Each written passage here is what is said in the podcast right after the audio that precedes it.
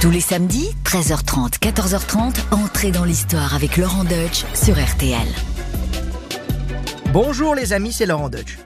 Je vous préviens, aujourd'hui ça va être chaud. Ça va être très très chaud, car la femme dont je vais vous parler est une usine à fantasmes depuis plus de 2000 ans. Son nom est même devenu un nom commun pour désigner non pas une favorite ou une courtisane, mais un monstre de dépravation et de cruauté. Pour tout dire, une Messaline. Épouse de l'empereur romain Claude, le successeur de Caligula, Messaline concurrence ce dernier dans l'ignominie, mais au mode féminin. Nymphomane, manipulatrice, dépravée, tyrannique, meurtrière, de quoi n'a-t-elle pas été accusée? Et pour couronner le tout, comble de l'abomination pour une impératrice, elle s'est prostituée dans le plus immonde des bordels de Rome. Aucune femme dans toute l'histoire occidentale n'a inspiré autant de répulsion et de fascination. Même l'impératrice de Byzance, la fameuse Théodora, une ancienne prostituée, n'a pas été aussi conspuée. Messaline a été à l'origine d'une production incroyable de textes littéraires, d'œuvres picturales, musicales, de films, de BD, et j'en passe. À croire qu'il faut avoir tous les vices pour passer à la postérité. Et vous verrez d'ailleurs que sa postérité est tout aussi fascinante que sa vie. Mais que sait-on vraiment de Messaline? À quoi doit-elle cette épouvantable réputation et pourquoi tant de haine? Que pensent les historiens de cet ovni sexuel inclassable et, si j'ose dire, impénétrable? Allez, entrez avec moi dans l'histoire, ou plutôt dans la fabrique de l'histoire, de celle qui fut surnommée dès l'Antiquité la putain impériale. RTL, entrez dans l'histoire. Avec Laurent Deutsch.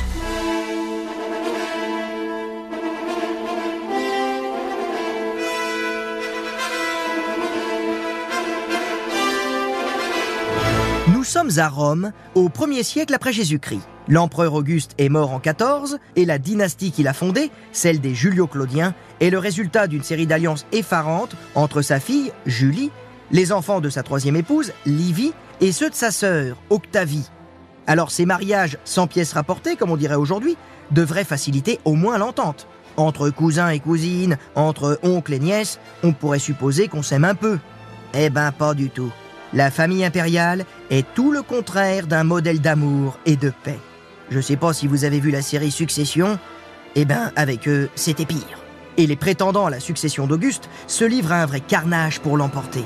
Je vous passe les détails, sauf à vous citer l'impératrice Livie, accusée d'éliminer tous ceux pouvant faire de l'ombre à son fils, Tibère. Et Tibère, qui fit quant à lui assassiner les deux fils aînés de son propre frère. Bref, vous l'aurez compris, c'était pas vraiment le genre de famille à participer à l'émission Une famille en or. Comment Messaline entre-t-elle dans cette charmante petite famille? En réalité, elle aussi en fait partie dès sa naissance, car plusieurs de ses parents sont alliés à Auguste. Elle appartient à la gens Valeria. La gens désigne à Rome un groupe familial dont les membres, soit par naissance, soit par adoption, portent le même nom. Je vais pas vous infliger la généalogie de Messaline, d'autant plus complexe que si vous vous souvenez un petit peu de vos cours d'histoire, ou pour certains d'entre vous de vos cours de latin, les rejetons de ces grandes familles portaient plusieurs noms, prénoms et surnoms. C'était hyper complexe, les mecs ils s'appelaient pas euh, Michel Dupont, mais ils s'appelaient Caius Sextus Hippopotamus. Difficile de s'y retrouver. La gens Valeria appartient ainsi à la haute aristocratie. Messaline est l'arrière-petite-nièce de l'empereur Auguste. On ne connaît pas sa date exacte de naissance, sans doute vers 25 après Jésus-Christ. Son père est mort jeune et elle est élevée par sa mère, Domitia Lépida. Richissime et très belle, Lépida est décrite par l'historien Tacite comme une femme influente, mais très impudique et violente. Et oui, quelque part, les chats font pas des chiens. En tout cas, malgré cette maman particulière, Messaline, à la fin des années 30, est le plus beau parti de Rome. Alors, pourquoi ce mariage avec Claude? Vous allez voir qu'il y a des raisons de se poser cette question. Claude et Messaline, ils se connaissent bien. Claude est le cousin germain de son père et il est le petit-fils de l'impératrice Livie. Dans la logique dynastique, ce mariage arrangé peut se comprendre. Mais tant de choses séparent les deux époux que l'on s'étonne moins des suites dramatiques de leur mariage. Ah oui, là il y avait très peu de chances que le test de comptabilité des experts de mariés au premier regard nous donne un 100%. Messaline dit oui à Claude vers 41 sous le règne de Caligula. Messaline a environ 15 ans Et Claude en a 35 de plus, soit 50 ans. Pour l'époque, c'est fréquent. En revanche, lorsque l'on découvre la personnalité de Claude et sa place dans la famille impériale, on est étonné que l'épida lui ait offert, que dis-je offert, sacrifié sa fille. Mais lui a-t-on demandé son avis? Rien n'est moins sûr. Bon, il est temps de vous présenter notre jeune marié qui, avec Messaline, en est à sa troisième épouse. Il est le petit-fils de l'impératrice Lévie, donc très près du trône. Cependant, Claude n'est pas considéré comme un héritier potentiel. Et il y a de bonnes raisons à cela si l'on en croit les portraits laissés par ses contemporains. Je vous le présente. Claude est né à Lyon en 10 avant Jésus-Christ.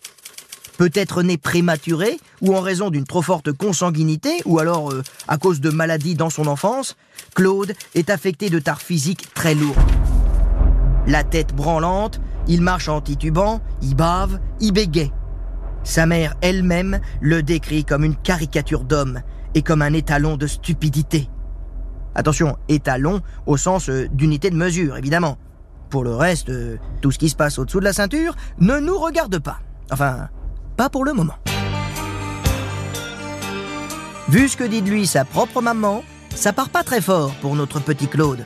Elle refuse carrément de le voir. Imagine la réaction de la mamie là quand elle l'a vu sur les, sur les fonds baptismaux. Passe-moi mon petit-fils, passe-moi. Oh mais qu'il est moche, mais qu'il est moche, mais qu'est-ce que c'est que ça hein Il a la tête en chantier ou quoi Non non non non, j'en veux pas, j'en veux pas. Planquez-moi ça. Foutez-le dans un trou discrètement et dites au papa de recommencer, d'en faire un autre mais mieux. Vois ma gueule, qu'est-ce qu'elle a ma gueule? Ainsi, notre pauvre petit Claude va passer sa jeunesse auprès de sa mère qui vit à la campagne. Puis enfin, il finit par rejoindre le palais impérial. On imagine la réaction de la mamie. Oh, il est revenu celui-là, il a pas crevé? Oh, c'est pas vrai. Bon, écoutez, euh, mettez-lui une capuche, hein, essayez de le masquer, un peu comme l'homme au masque de fer ou un peu comme Elephant Man, je sais pas, mais cachez-moi ça, c'est pas possible. Déjà qu'il fait pas beau aujourd'hui.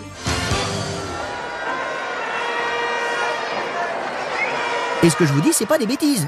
Lors des cérémonies officielles, Claude apparaît la tête couverte d'un capuchon et il n'a pas le droit d'assister au jeu dans la loge impériale. C'est vraiment l'enfant du placard. Pour le dire de façon plus élégante, c'est le canard boiteux de la couvée. Méprisé et éduqué loin du regard du public. Passant de crise de colère à la mollesse la plus totale, on finit par le prendre pour un vrai neuneu. Grave erreur. Cultivé, passionné par l'histoire, il écrira même de nombreux ouvrages et des mémoires qui malheureusement sont tous perdus aujourd'hui. Mais qui aurait pu croire qu'il deviendrait un jour empereur? L'histoire de son accession au trône est célèbre et a été illustrée par de nombreux peintres et cinéastes. Une ascension aussi grotesque que sidérante. Écoutez ça, les amis. Le 24 janvier 41, après quatre ans d'un règne horrifique, Caligula est assassiné par les soldats de sa garde. Claude, terrifié, s'est réfugié sur une terrasse ou derrière un rideau. Les témoignages sont imprécis. Et moi, j'y étais pas, donc euh, je peux pas trancher. Mais résumons ainsi la scène. Dans sa petite tête, Claude se dit Je ne les vois pas. Ils ne me voient pas non plus. Mais voilà, problème. Les pieds dépassent. C'est ballot, hein À quoi ça tient l'histoire finalement? Un petit 42 au lieu d'un 38. Pauvre Claude. Évidemment, les gardes de l'empereur, les fameux prétoriens, l'aperçoivent. Tremblant de tout son corps, il voit alors sa dernière heure arriver. Les gardes s'approchent, écartent le rideau, ou alors euh, pénètrent sur la terrasse. Je vous ai dit, je n'y étais pas, j'ai pas pu trancher, donc c'est soit l'un, soit l'autre. Mais bon, allez, restez concentrés sur le récit, vous allez voir, c'est passionnant. Les gardes s'approchent, et là, Claude, lucide, s'attend à être sèchement transpercé par une lance. Eh ben, pas du tout. Le fait de n'être considéré jusque-là que comme un avorton, un crétin, va le protéger de l'assassinat. Et oui, on ne se méfie jamais assez de ceux qu'on méprise. Or, les meurtriers de Caligula, obsédés qu'ils étaient de se débarrasser d'un tyran pervers et paranoïaque, n'ont pas anticipé sa succession. Et pourtant, le trône ne peut rester vide. Faute de mieux, la garde prétorienne acclame donc le neuneu, Claude. Claude, qui lui, toujours terrifié, est surtout très surpris de se retrouver avec la couronne sur la tête. Le voilà donc empereur. On l'imagine devant les glaives brandis. Il n'emmène pas large. Le Sénat s'incline et notre Messaline est impératrice. Ave Messaline.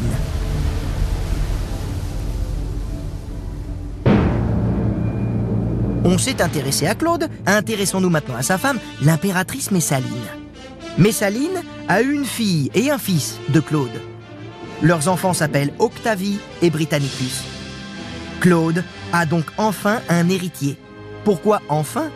Eh bien parce qu'il a déjà eu un fils avec sa première femme, et ce fils était tout aussi empoté que lui. Il n'y a qu'à voir comment il est mort pour mesurer le degré d'imbécilité ou de manque de peau. Mais bon, quand on est empereur, ça va ensemble. Ce fils s'est en effet étouffé avec une poire alors qu'il s'amusait à la jeter en l'air pour pouvoir la rattraper avec la bouche. Vous l'avez compris, il devait en tenir une sacrée couche, celui-là. Donc avec Messaline, Claude a enfin un fils. Et il va faire sans doute interdire toutes les poires dans l'Empire. Revenons-en au couple. Contre toute attente, il va bien. Il est détendu, il a fait interdire les poires, et il est très amoureux de sa femme, Messaline, qui ne semble pas avoir encore sombré dans l'adultère et dans la débauche. Pour lui prouver son amour, il lui accorde des honneurs officiels importants. Ses anniversaires sont célébrés publiquement. Elle assiste au jeu du cirque au premier rang dans la loge impériale et elle est associée au triomphe de Claude en 44 après la conquête de la Grande-Bretagne. Elle suit son char triomphant dans un carrosse à deux roues réservé normalement aux Vestales, les grandes prêtresses de Vesta, la déesse du feu sacré de Rome et de la maison. Messaline ne reçoit pas cependant le titre d'Augusta. Pourtant, certaines impératrices ou femmes de la famille impériale ont reçu ce titre, l'équivalent du titre d'Auguste que porte l'empereur. On ne verra pas non plus de monnaie frappée à son effigie, du moins à Rome. Mais Claude l'aime, c'est le plus important. Mais cet amour ne rend pas Claude plus serein pour autant. Il est inquiet, préoccupé. Son manque de légitimité le ronge. Il faut rappeler qu'il ne descend pas directement d'Auguste et que celui-ci ne l'a pas adopté. Et comme souvent à Rome, la violence paraît la meilleure des solutions face au doute. Il se lance alors dans une épuration terrible. Tous ses rivaux potentiels doivent disparaître. Et il va trouver en Messaline la meilleure alliée possible pour l'aider à réaliser son obscur dessein. Tandis que de nombreux sénateurs suspectés de comploter contre Claude sont exécutés ou se suicident, Messaline, en bonne matrone romaine, fait le ménage dans la famille impériale. Elle commence par la nièce de Claude, Livia, qu'elle accuse d'adultère avec Sénèque. Livia est exilée, puis exécutée. Sénèque, exilé en Corse, se vengera dans ses écrits en laissant un portrait au vitriol du couple impérial. Plus tard, précepteur de Néron, il ne sera pourtant pas mieux traité par celui-ci, devenu empereur, et sera obligé de s'ouvrir les veines sur son ordre. Messaline, elle, s'est rapprochée des affranchis, qui forment l'entourage politique et administratif de Claude, et qui gouvernent en son nom. Elle fait des affaires très enrichissantes, notamment avec Narcisse, un ancien esclave de Caligula, devenu le bras droit de Claude et l'un des hommes les plus puissants de l'Empire. Messaline révèle alors sa véritable nature, si l'on en croit les principaux auteurs qui l'ont accablé, et dont il faut quand même que je vous cite les plus importants, car ce sont nos sources. Tout d'abord, ceux qui l'ont connu. Pline l'Ancien et Sénèque, et plus tard, Tacite, Suétone et Juvénal. Vous ne les connaissiez peut-être pas tous, mais c'est grâce à eux qu'on peut avoir ces informations sur notre Messaline. Et ils sont unanimes pour dénoncer l'insatiable libido de Messaline associée à une jalousie maladive et à une terrible violence criminelle. Elle a goûté au pouvoir, elle est l'impératrice, tout est permis. Et maintenant, c'est plus seulement pour protéger Claude, c'est aussi pour conquérir des amants. Elle emploie la même méthode impitoyable. Je vous ai déjà raconté comment elle s'est débarrassée de la nièce de Claude, Livia. Elle va ensuite chercher à séduire son mari. Ah, il refuse ses avances. Ah, ok, d'accord. Elle le fait empoisonner. Ensuite, rebelote avec le troisième mari de sa mère. Oui, oui, de sa maman, Domitial Épida. Marie, qui est aussi le meilleur ami de Claude. Et celui-ci refuse de trahir l'empereur et préfère se suicider avant que Messaline ne le fasse tuer. Ça vous étonnera pas trop si je vous dis que Messaline est désormais brouillée avec sa mère. Elle a essayé de choper son mec, mais maintenant il est mort, elle va pas pouvoir assouvir ses désirs. Alors, elle va s'enticher d'un autre bonhomme. Il s'appelle Nester. Il est acteur, mais il a une copine. Ah bah c'est pas grave, on va se débarrasser de la copine. Une certaine Popea Sabina. Un petit peu un nom de film porno, mais n'inversons pas les rôles. Non, non, non, celle qui était lubrique, c'était bien Messaline. Et elle a plein de désirs, Messaline. Et notre pauvre Mnester n'a pas d'autre choix que de jouer son meilleur rôle, à savoir lui céder sous peine de mort. Alors au début, il était réticent, Mnester, hein, il voulait pas y aller, hein. il voulait pas y aller. Non, non, je veux pas y aller, je veux... Elle me fait peur, là, elle me fait peur, la dame. On raconte que Messaline a alors demandé à Claude d'ordonner à l'acteur de coucher avec sa femme. Oui, là, on est en plein délire. Mais non, c'est pas du délire, c'est Rome. You sexy motherfucker. Et à Rome, Messaline organise au palais impérial des orgies, au cours desquelles elle oblige les femmes de la haute société à commettre l'adultère sous les yeux de leur mari. Et là, vous vous dites, bon bah ça va avec l'époque, quoi, c'est dans l'esprit, hein. Euh, Tibère, Caligula, Claude aussi, hein, ils passaient leur temps à ripailler, à boire, à jouer au dé, et avoir des tas de rapports sexuels avec des tas de maîtresses. Mais avec Messaline, Claude va devenir aussi l'esclave sexuel de sa femme. C'est le véritable crime de Messaline aux yeux des Romains. C'est elle qui prend l'initiative dans les rapports sexuels, qui choisit ses amants, qui est active, alors que l'idéal de la matrone romaine, incarné par l'impératrice Lévie, est de se soumettre passivement au désir de son mari, et bien sûr euh, de lui être fidèle. C'est bien la moindre des choses quand même.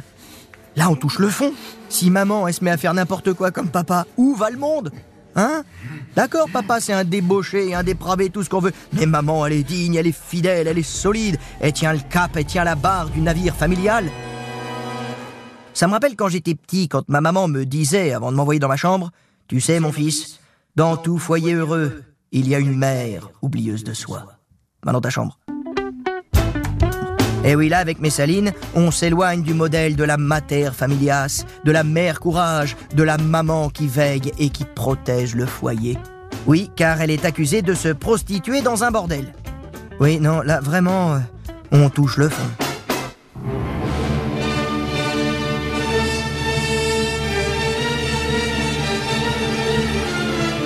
Messaline a désormais plus de 20 ans et elle a goûté le plaisir avec des hommes jeunes et vigoureux, bien plus excitants que son vieil époux, Kakoshim, infirme et baveux. Vous avez l'image? C'est comme si en face d'elle, elle avait le choix entre Shrek et Brad Pitt. On peut comprendre qu'elle ait choisi Brad Pitt. Et ses désirs n'ont plus de limite lorsqu'elle rencontre le jeune consul, le Brad Pitt de l'époque, qui s'appelle Caius Silius, le plus beau des Romains. Elle le veut et elle l'aura. C'est une histoire incroyable que Tacite nous a racontée en détail. Messaline, qui n'a pas pour habitude d'être frustrée, décide donc coûte que coûte de choper ce beau Romain qui finira dans son lit. Elle va alors profiter de son influence et de sa réputation funeste pour mettre le jeune consul, objet de son désir, sous une pression intenable. Elle lui ordonne de devenir son amant et de répudier son épouse, rien que ça. Et on connaît le sort des hommes qui refusent les avances de Messaline. Ils meurent euh, rarement de vieillesse. Bref, le beau gosse Caius Silius cède et se montre désormais publiquement au bras de Messaline. Quand je vous disais que personne ne pouvait lui résister, cela dit, les analyses divergent quant au sentiment de Caius Silius. Certains pensent qu'il était réellement épris de sa maîtresse. D'autres, comme Tacite, suggèrent qu'il était conscient du scandale qu'il provoquerait en faisant de l'empereur un cocu notoire.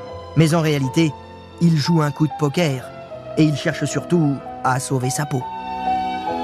En effet, Silius est hostile à Claude. Il est compromis politiquement car il est du parti opposé à l'empereur. Il sait donc qu'il peut être éliminé à tout moment. Étant en danger politiquement, il joue alors son va-tout avec elle. Il se dit si j'épouse Messaline et que j'adopte le petit, comment il s'appelle le petit qu'elle a eu avec Claude là? Comment? Britannicois? Britannicus? Mais qu'est-ce que c'est que ce prénom? C'est n'importe quoi. Ça fera jamais un titre de livre. Hein. Ça, ça passera pas à la postérité. Hein. Tout le monde va l'oublier. Enfin bon, bref, c'est pas grave. Si je l'adopte en, en épousant Messaline, à moi le coup d'État. Je peux peut-être même remplacer Claude et devenir empereur. Et puis franchement, entre se faire assassiner ou passer la nuit hein, dans un lit avec Messaline, euh, autant aller dans un lit. Bref, il divorce et pousse Messaline au mariage. Messaline poursuit-elle elle aussi d'autres intérêts, en plus de sa simple attirance physique pour son bel amant? C'est probable. Je vous explique. La femme de Caius Silius entretenait des liens privilégiés avec Néron. Or, Néron inquiète tout particulièrement Messaline. Pourtant tout jeune à ce moment-là, Néron est déjà plus populaire que l'héritier du trône, Britannicus, le fils de Messaline. Et cela devient même une évidence lors des Jeux de l'an 47 qui commémorent le 800e anniversaire de la fondation de Rome. Néron y est ovationné par le public. Cela provoque une colère rouge ou noire, enfin comme vous voulez, de Messaline. Possible alors qu'elle ait voulu déstabiliser ce couple en séduisant le beau Silius. Toujours est-il que le couple vit publiquement ensemble et que Messaline ira même jusqu'à transférer chez Silius du mobilier et des esclaves du palais impérial. Mais le plus hallucinant est à venir. À l'automne 48, elle se marie avec Silius non pas en secret, mais selon tous les usages, avec contrat, témoins et nuit de noces, etc. Les historiens ont tous perdu leur latin et ils l'ont toujours pas retrouvé, tant cette histoire paraît invraisemblable et suicidaire pour les deux amants. Claude aurait même signé le contrat de mariage, pensant que c'était une farce. On est en plein Molière. D'ailleurs, euh, Racine n'est pas loin. Pour ceux qui n'ont pas la ref, Britannicus, de Jean Racine. Messaline fait donc tout ce qu'elle veut. Elle n'en fait qu'à sa tête. Alors, certains affranchis, les affranchis, ce sont d'anciens esclaves qui, grâce à leur talent, sont des sortes de ministres, ou en tout cas de conseillers de l'empereur, eh bien, certains affranchis comme Narcisse vont essayer de lui régler son compte à Messaline.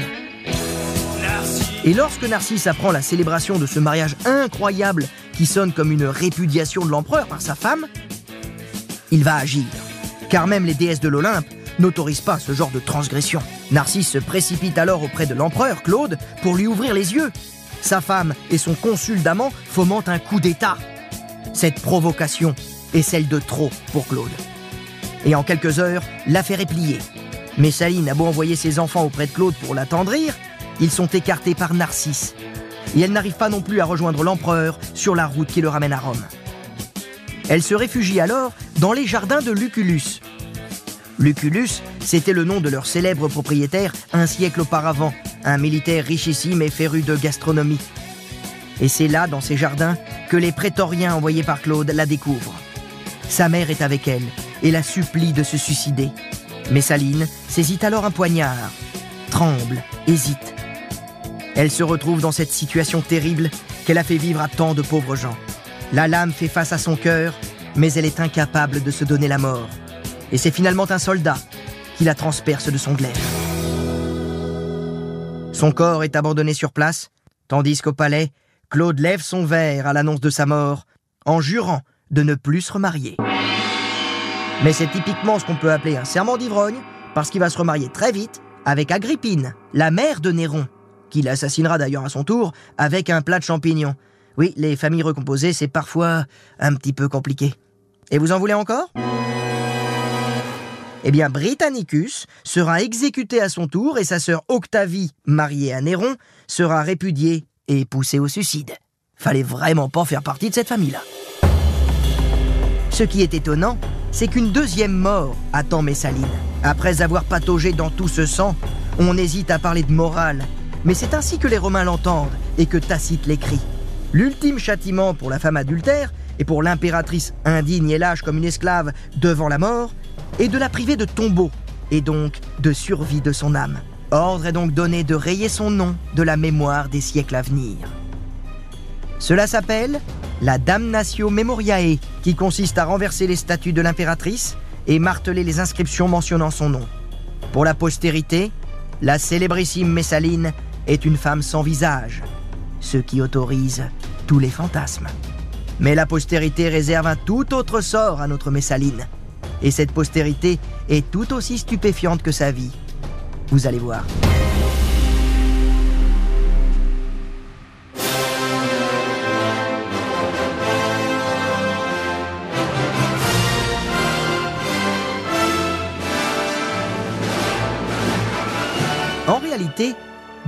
23 œuvres ont échappé à la destruction. Un grand camé, vous savez, ces médaillons avec des portraits sculptés, acquis par Louis XIV, figure Messaline avec ses enfants. On a aussi une statue en marbre au musée du Louvre, qui la représente avec Britannicus dans les bras. L'image même de la dignité et de la fécondité. Rien à voir avec les portraits terribles que nous ont laissés les auteurs anciens, ceux d'un véritable monstre, particulièrement dans le domaine sexuel. Je vous ai donné un petit aperçu de son tableau de chasse, mais finalement, il n'est pas si extraordinaire, puisque seulement huit noms nous sont parvenus. Mais passons. Son crime le plus grave est de s'être prostitué dans un bordel du quartier de Subur, le plus malfamé de Rome.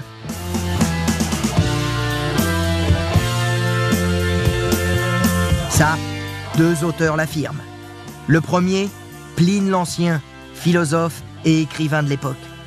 Il admire Claude pour sa culture. En revanche, dans son histoire naturelle, il évoque la lubricité de Messaline et son goût du record. Elle choisit, dit-il, pour compétitrice une esclave prostituée des plus renommées. Il évoque la lubricité de Messaline et son goût du record. Il écrit Elle choisit pour compétitrice une esclave prostituée des plus renommées et la vainquit en faisant l'amour dans l'espace d'une nuit et d'un jour 25 fois. Pour une impératrice, on est face à une personnalité hors norme. Elle avait le goût du défi. Et des paris à la con. Les historiens Tacite ou Suétone ne reprennent pas quant à eux ces accusations. Il faut attendre le poète Juvénal, qui écrit ses satires près d'un demi-siècle après la mort de Messaline, pour lire l'un des textes les plus violents de la littérature, dans l'esprit de l'époque, pas du tout féministe. Juvénal voulait détourner son ami Postumus du mariage en lui donnant en exemple celui de Claude et de Messaline. Texte resté célèbre et commenté depuis 2000 ans. Écoute ce qu'a subi Claude dès qu'elle sentait son mari endormi. La pute impériale s'encapuchonnait et s'évanouissait dans la nuit sans autre compagnie qu'une servante. Camouflant ses cheveux noirs sous une perruque blonde, elle gagnait un bordel moite au rideau rapiécé où un box lui était affecté. Elle s'y exhibait nue, les seins pris dans une résille d'or, sous son pseudonyme affiché, Lysiska, et proposait la matrice qui t'a porté, noble Britannicus. Elle faisait goûter ses caresses à qui entrait, se faisait payer sa passe, renversée, ouverte, une foule la besognait et y déchargeait. Et quand le bordelier libérait enfin ses filles, elle s'en allait tristement, n'ayant pu qu'être la dernière à fermer boutique, brûlant encore de la tension de sa vulve raide. Elle rentrait, fatiguée du mal, mais toujours pas repue, les paupières ignoblement battues, crasseuses de la suie du lumignon, rapportée dans l'alcôve auguste, le remugle du bordel. La pute impériale. Méritrix Augusta. C'est sous ce titre que Messaline est passée à la postérité, et ce, dès le Moyen Âge, qui a connu très tôt les œuvres de Juvénal. Mais pourquoi tant de haine, me direz-vous? Finalement, sa réputation ne tient qu'aux commentaires de deux hommes. Le premier, Pline, qui semble rapporter un ragot d'amphithéâtre, sordide, pour ne pas dire une fake news. Et le second, Juvénal, nostalgique des vertus romaines austères de la République et qui déteste pêle-mêle les empereurs, Rome, les affranchis efféminés, les maris cocus, les grecs et les femmes sous toutes leurs formes. Messaline sous sa plume devient l'archétype de la femme fatale dans tous les sens du terme. Pour autant, le discours de Juvénal, plus radical et plus cru que d'autres, ne fait que refléter la misogynie ordinaire des Romains, misogynie théorisée dès la plus haute antiquité. Au 7e siècle avant Jésus-Christ, le poète sémonide d'Amorgos classait les femmes selon dix types différents. De la truie à la jument et la guenon, en passant par la belette et la renarde. Un véritable zoo. Toutes sont affligées de défauts par nature féminin. La jalousie, l'envie, la ruse, l'égoïsme, l'avidité et bien sûr, l'insatiabilité sexuelle. Seule l'abeille, qui travaille et qui pond sans cesse, trouve un peu grâce à ses yeux. On en déduit que la femme idéale, si elle existe, serait celle qui reste chez elle, à filer la laine, qui n'ouvre pas la bouche, qui reste chaste et modeste. Mais la top du top, ajoute notre charmant Sémonide, c'est celle qui ne se prend pas pour une femme libre. Tout est dit.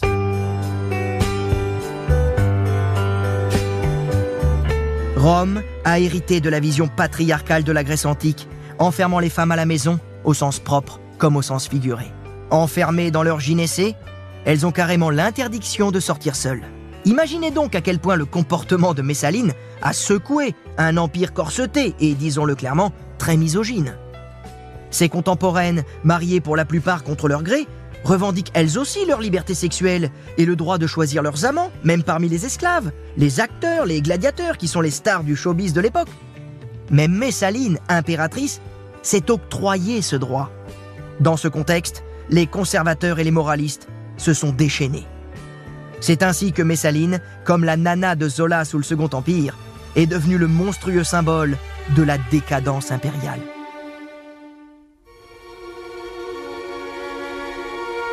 Mais allons plus loin. L'association Sexe et Pouvoir, privilège masculin, a joui très longtemps d'un regard bienveillant. Un souverain qui a de nombreuses maîtresses incarne la virilité, la fécondité et par extension la prospérité du royaume. Rappelez-vous de Marie-Antoinette. Son mari Louis XVI n'a pas de maîtresse, mais elle, elle aurait des amants, et ça donnerait même au lesbianisme avec ses favorites. Eh bien, tous les deux, pour les révolutionnaires, sont coupables d'avoir inversé les rôles. En réalité, c'est le roi qu'on cherche à atteindre à travers elle. Et c'est pareil pour notre Messaline. De Tacite à Juvénal, la morale est simple. En se faisant l'esclave de sa femme, l'empereur Claude a amorcé la décadence de l'Empire romain. Bon, il tiendra encore plus de quatre siècles, mais il n'y a pas de doute, c'est Messaline qui a tout enclenché. Messaline, qui a inspiré de nombreux écrivains dès le Moyen Âge, elle a symbolisé la femme dominée par ses pulsions sexuelles. Surtout au XIXe siècle, où les médecins donnent son nom à des formes de nymphomanie et d'hystérie. D'ailleurs, hystérie, une maladie typiquement féminine, eh oui, il n'y a que les femmes qui peuvent être hystériques, puisque hystérique vient du mot latin hystera qui est l'utérus de la femme. Donc l'hystérie, c'est une maladie féminine, c'est tout. Les hommes, eux, ils sont tranquilles.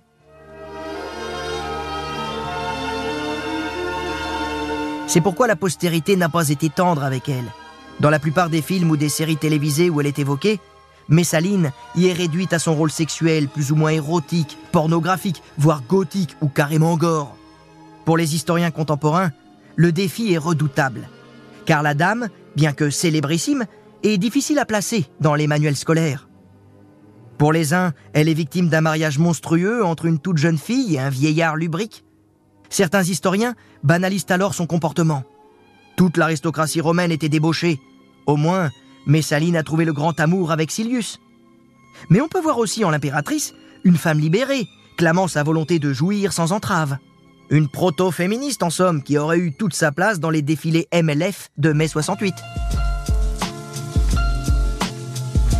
Ce qui est sûr, c'est que Messaline reste une énigme, un sphinx.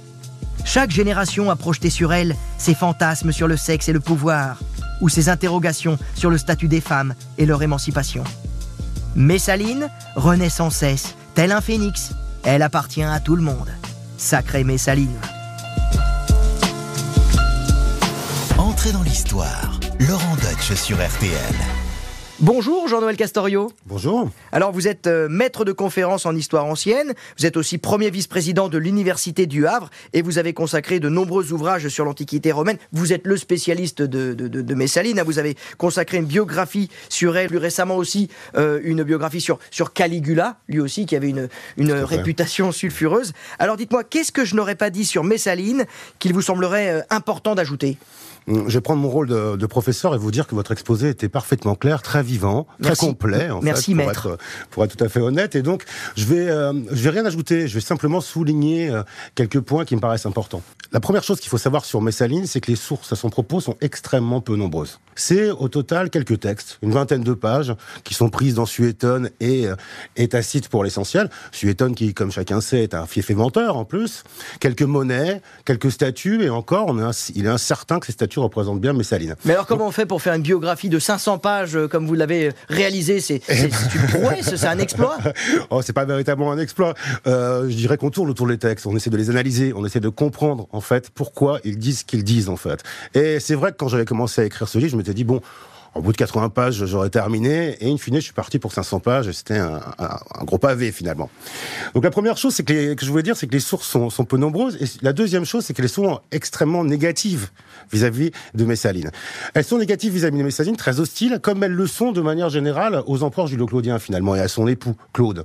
Ces sources, elles émanent de sénateurs, et ces sénateurs ne pardonnent pas à aux Julio-Claudiens, aux héritiers d'Auguste, de leur avoir pris le pouvoir d'une certaine manière, le pouvoir qu'ils avaient à l'époque de la République. La troisième chose que je voudrais dire, c'est que ces sources, euh, globalement, euh, elles n'attaquent pas en réalité Messaline.